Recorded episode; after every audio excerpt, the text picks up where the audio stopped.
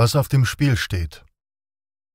Wenn es ein Mangel an Vorstellungskraft ist, der es den Menschen unmöglich macht, den Ernst ihrer je eigenen Lage zu erkennen, gibt es doch Ergebnisse der Forschung, die gewisse Strukturähnlichkeiten von historischen Situationen aufzeigen, die sich als äußerst unheilvoll erwiesen haben. Es ist zu hoffen, dass es eine maßlose Übertreibung sein wird, in diesem Zusammenhang auf die zehn Stufen des Völkermords hinzuweisen, die der US-amerikanische Völkermordforscher Gregory H. Stanton in den 90er Jahren aufgezählt hat.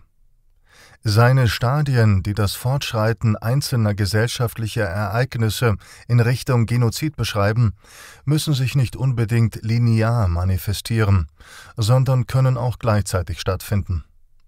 Stantons Erkenntnis, die uns hier leiten kann, Völkermord wird nicht von einer kleinen Gruppe von Individuen begangen, sondern eine große Anzahl von Menschen und der Staat selbst tragen alle zum Völkermord bei.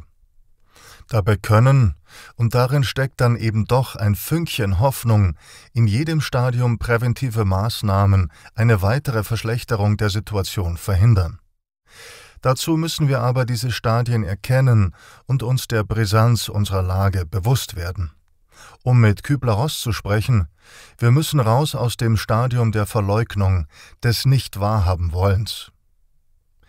Die erste Stufe des Genozids ist die Klassifizierung einer Gruppe von Menschen, die das Problem, die Bedrohung für die Gesellschaft sind. Es geht also um die Ausdeutung des Feindes.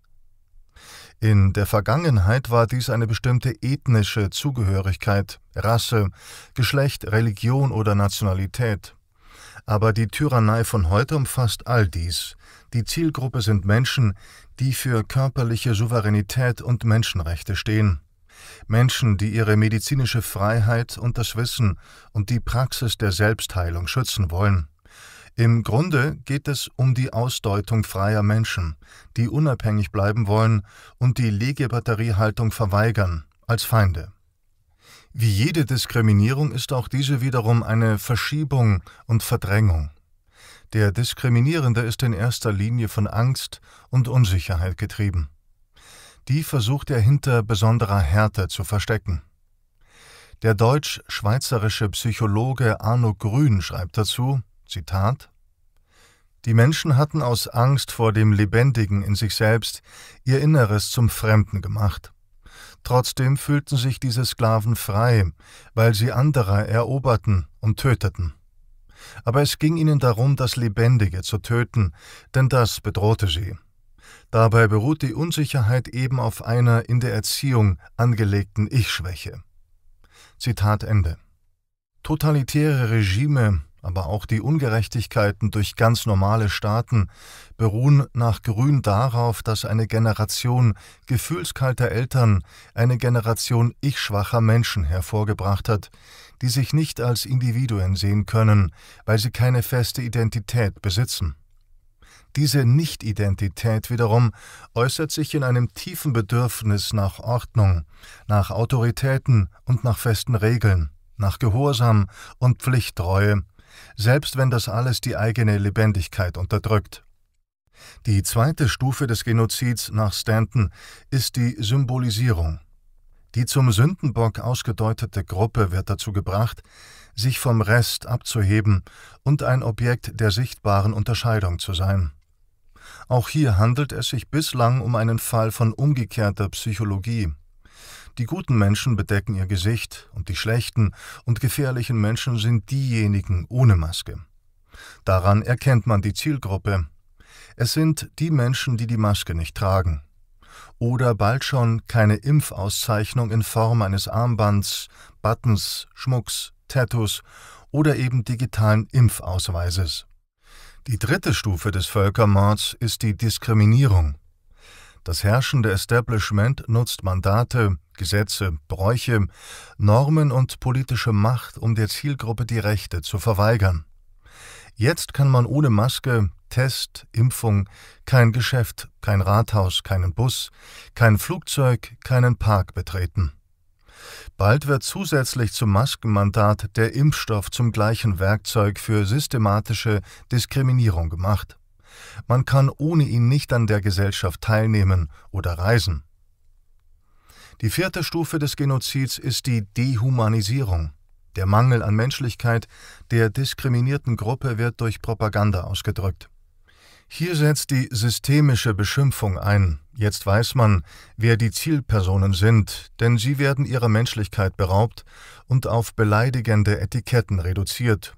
Rechtsextreme, Verschwörungstheoretiker, Maskenverweigerer, Wissenschaftsleugner und Impfskeptiker. Von der herrschenden Klasse, den Medien und den Bürgern werden Parallelen zu Terroristen, Fanatikern, Verrückten, egoistischen Psychopathen und Krankheiten verbreitenden schmutzigen, unhygienischen Menschen gezogen. In Bezug auf den Covid-Kult werden Ketzer als Fanatiker, Egoisten, Extremisten, Krankheitsverursacher, Superspreader, Terroristen, Corona-RAF, asymptomatische Träger, Impfgegner, Wissenschaftsleugner, Verschwörungsideologen und vieles mehr gebrandmarkt. So erklärte etwa die WHO, die Weltgesundheitsorganisation, bereits 2019 die Impfstoffzögerung zu einer der zehn größten Bedrohungen für die globale Gesundheit. Und die Washington Post nannte Impfzögerung Anti-Impfstoff-Extremismus vergleichbar mit inländischem Terrorismus.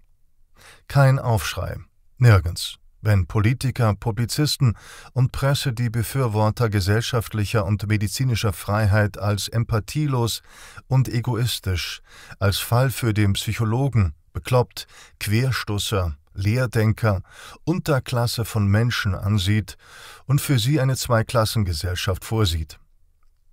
Es wird vielmehr als eine berechtigte Bezeichnung und Sanktion für sie angesehen. Daran erkennt man, dass die Diskriminierung und Entmenschlichung eine systemische Ebene erreicht haben. Sie wurden von der offiziellen Kultur völlig akzeptiert und übernommen. Die fünfte Stufe des Völkermords ist die Organisation. Ein Staat oder eine Institution schmiedet tatsächlich genozidale Tötungspläne. Dies fand 2019 mit dem Pandemiespiel Event 201 statt, bei dem alle Szenarien für die Pandemieabwehr durchgespielt und geprobt wurden. Bereits 2010 wurde das Rockefeller-Dokument Operation Lockstep erstellt, in dem Zukunftsszenarien für die Abregelung der Regierung und die zunehmende Kontrolle von oben sowie der Pushback der Bürger genau untersucht wurden. Die Pläne zur Impfung der gesamten Erdbevölkerung wurden bereits in den 1990er Jahren in Gang gesetzt, als die Vereinten Nationen ihren Plan für das 21. Jahrhundert erstellten, auch bekannt als Agenda 21.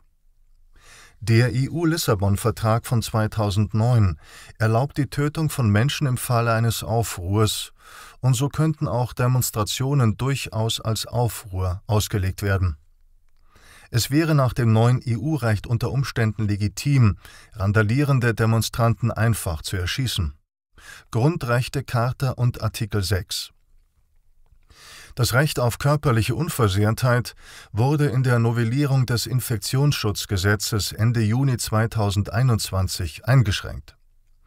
All dies sind untrügerische Anzeichen für die politische Organisation, wenn nicht von genozidalen Tötungsplänen, so doch von Ausgrenzung und Mundtotmachung von Kritikern. Die sechste Stufe des Völkermordes ist die Polarisierung, die Spaltung der Gesellschaft und das Aufeinanderhetzen der unterschiedlichen Lager, das bewusste Schüren des Feuers zwischen der Masse und der diskriminierten Minderheit. Dazu trägt etwa die Mehr von der asymptomatischen Übertragung bei, durch die jeder jedem zum Feind wird, zum Gefährder.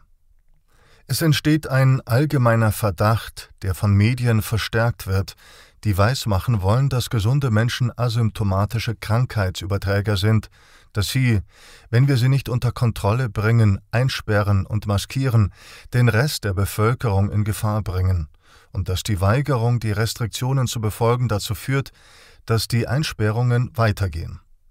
All das soll den Druck auf die Zielgruppe erhöhen. Sie seien der Grund für das Leiden aller.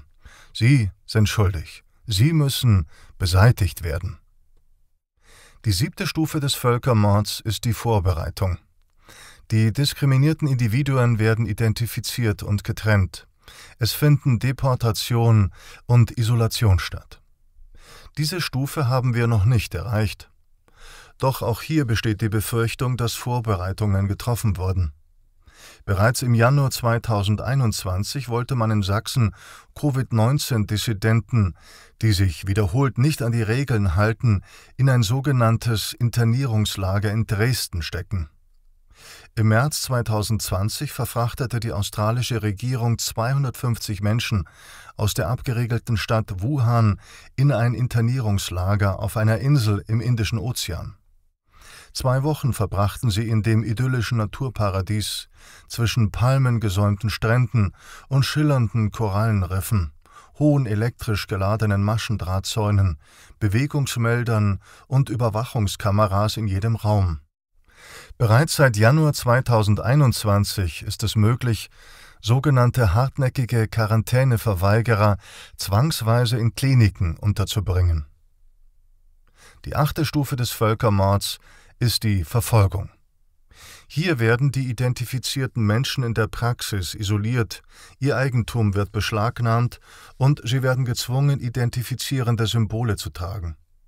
Es werden sogenannte Quarantänelager errichtet, in denen Infizierte zwangsweise behandelt, medizinisch versorgt und umerzogen werden sollen.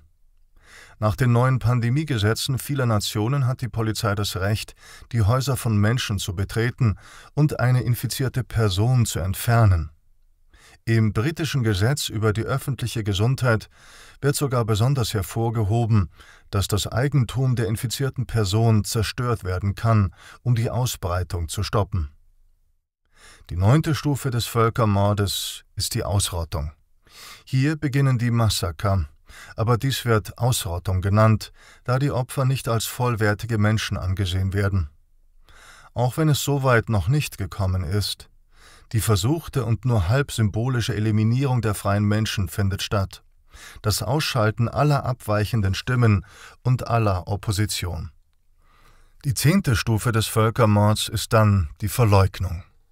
Die Täter leugnen die systemische Diskriminierung und das Massaker an Menschen, und oft enden sie tatsächlich damit, die Opfer zu beschuldigen, Beweise für ihre Verbrechen zu verbergen und Zeugen zu ermorden. Angesichts des Unheils, das man über die Welt gebracht hat, vielleicht einfach nur aus Naivität, Mitläufertum oder sogar aus guten Absichten. Wie soll man damit umgehen? Auch hier greift die psychische Bewältigungsstrategie der Verdrängung. Ärger, Frust, Schmerz, Trauer, die dringen nicht in mein Inneres vor. Einfach verdrängen, das ist am besten, oder in eisigen Hass umwandeln. Arno Grün. Dazu gehören Rationalisieren und Rechtfertigen. Im Erziehungswesen beispielsweise könnten Lehrer die Lüge verstärken und die Entmenschlichung zementieren, indem sie den Kindern erzählen, dass körperliche Berührung verletzen oder töten kann trotz der offensichtlichen Wahrheit, dass Berührung ein angeborenes menschliches Bedürfnis ist. Hoffen wir, dass diese düsteren Aussichten übertrieben sind. Aber es muss nicht so kommen.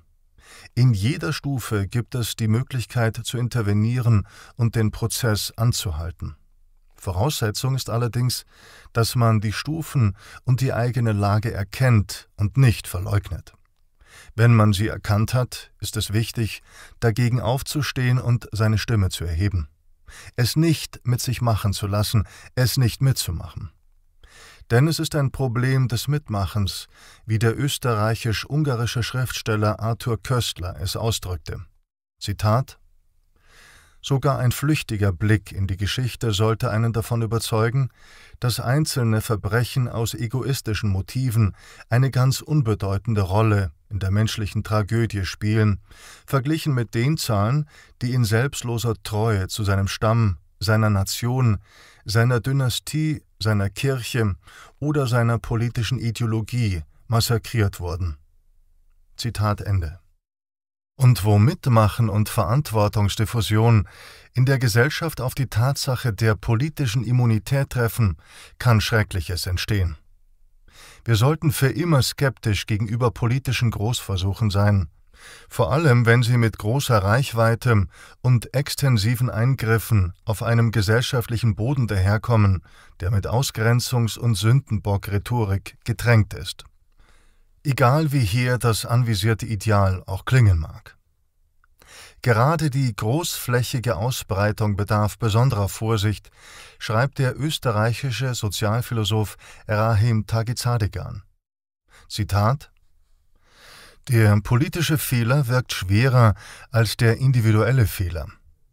Der individuelle Fehler pflanzt sich nicht so schnell fort, da viel eher der individuelle Erfolg imitiert wird, nicht das Scheitern. Das bremst die Ausbreitung individueller Fehler. Politische Fehler sind nur durch diese Reichweite der Zwangsmittel und Legitimität beschränkt. Die größten Menschheitskatastrophen, bei denen in kürzester Zeit unfassbare Menschenzahlen Tod und Leid fanden, waren überwiegend politisch skalierte Fehler. Zitat Ende.